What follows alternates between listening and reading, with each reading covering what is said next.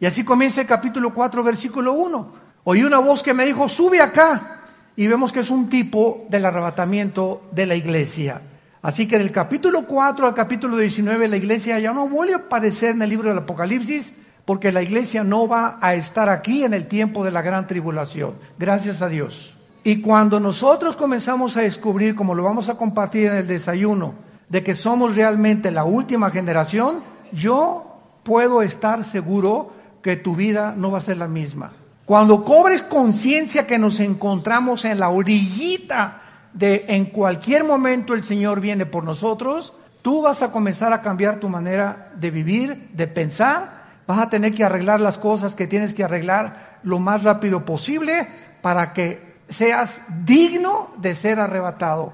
Y no creas que cuando oigas que millones de personas desaparecieron en el mundo, te quedes aquí y tu esposa ya no está aquí, o tu esposo, o tus papás, o tus hijos, llegas a la iglesia y aquí eh, ni pastores, ni casi no hay nadie de gente, y digas, fue verdad, fue verdad, ¿qué harías? ¿Qué harías? ¿Caerías llorando en el suelo aquí en medio de un pasillo en la iglesia a la que tú pertenezcas, jalándote los pelos y diciendo, Dios mío, pero ¿por qué no tomé en serio a Dios?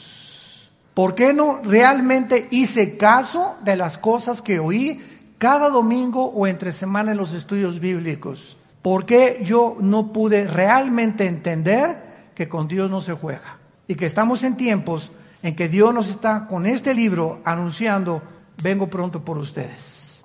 En el capítulo 2 ya se describen siete iglesias. El número siete en la Biblia es un número que se usa para la perfección, para lo que está completo. Porque en la Biblia hay lo que se llama la gematría. La numerología se puede confundir con la famosa cabala, porque hay, ¿verdad? Como dicen, el número 13 es un número de mala suerte y en hoteles no hay el número 13, o pasar debajo de una escalera es mala suerte, o encontrarte un gato negro es mala suerte, que son supersticiones y que son cosas que no tienen nada que ver con el cristianismo y que tenemos que desechar de nuestra vida. Yo en una escalera paso por debajo y ¿qué le digo a la escalera? ¿Y qué pasé debajo de ti y qué? Por el amor de Dios. Un gato negro lo asusto yo al gato negro.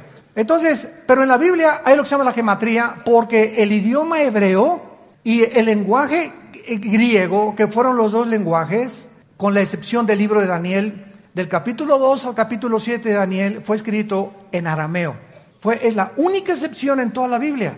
Pero todo el Antiguo Testamento fue escrito en hebreo y en griego el Nuevo Testamento.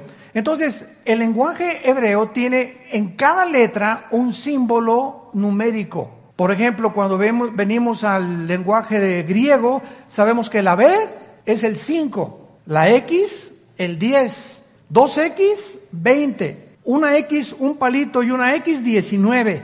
¿De dónde salían esos símbolos que le llamamos romanos? Precisamente del griego koiné, que fue la cultura helénica que absorbió completamente toda la cultura que había en el Medio Oriente. Los romanos la absorbieron también y comenzaron a desarrollar el griego como uno de los eh, lenguajes que establecieron el mundo romano hace aproximadamente 20 siglos. Entonces, cuando venimos a la Biblia, el número uno representa la unidad. Dice la Biblia, en un matrimonio, tú y tu esposa no son dos, son dos físicamente, pero espiritualmente son uno delante de mí.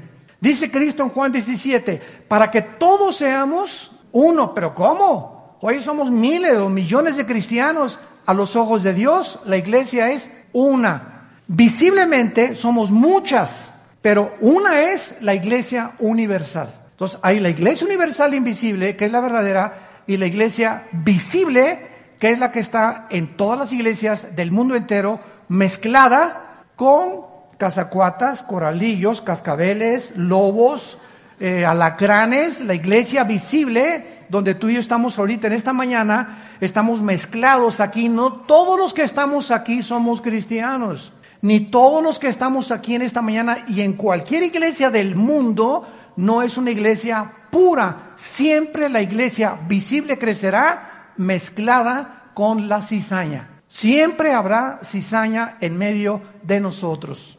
Pero la iglesia universal, la que es una delante de Dios, fue la que fue bautizada con el Espíritu Santo en el cuerpo de Cristo. al cual pertenecemos cuando nos identificamos con Él y le recibimos como Señor y como Salvador. El número dos en la Biblia representa el testimonio. Cristo mandaba de dos en dos a sus discípulos a testificar. Y esto era para protegerse. Por ejemplo, hace muchos años había un gran predicador, David Wilkerson, que se acaba de matar hace un año más o menos, ahí en Texas precisamente. Y yo recuerdo que él dejó todo lo que era la atención, la televisión, etcétera, etcétera, y se fue a fundar en Nueva York una organización llamada en inglés Teen Challenge, desafío a la juventud o reto a la juventud. Él se hizo famoso porque él sacó de Nueva York, del Bronx de Nueva York, a un muchacho llamado, este, que comenzó a, era el jefe de los Mao Mao, y era uno de los muchachos más drogadictos y de los peores que había, y entonces sacó un libro que se llamó El filo de la navaja. Pero cuando comenzaron a ganar los drogadictos, comenzaron también a ganar a las prostitutas. Y entonces David Wilkerson rentó una camioneta y les prohibió a todos los cristianos que iban a testificar a las prostitutas de Nueva York que fueran solos. Entonces, ¿por qué? Porque si un cristiano solo a hablar con una prostituta, la carne, ¿eh? Aguas, cuidado, no te confíes. Tú tratas de testificar, por eso a los pastores yo les aconsejo, nunca un pastor le dé un testimonio o un consejo a una mujer joven. A las viejitas está bien. ¿Por qué? Porque estamos arriesgando una relación sentimental que nos gana la carne y el diablo. Entonces Dios dijo, vayan de dos en dos. Entonces David Wilkerson comenzó a, hacer a obedecer a Dios y ver la sabiduría de Dios. Entonces bajaban a testificar de parejas, vendían dos o cuatro o dos, tres parejas y es mucho más difícil. Las subieron una camioneta las prostitutas que aceptaban ser rehabilitadas, pero ya iban con dos o tres matrimonios. ¿Ven? Porque fue la técnica en la que él les dijo, nunca se bajen a testificarle a nadie ni a ninguna persona solos.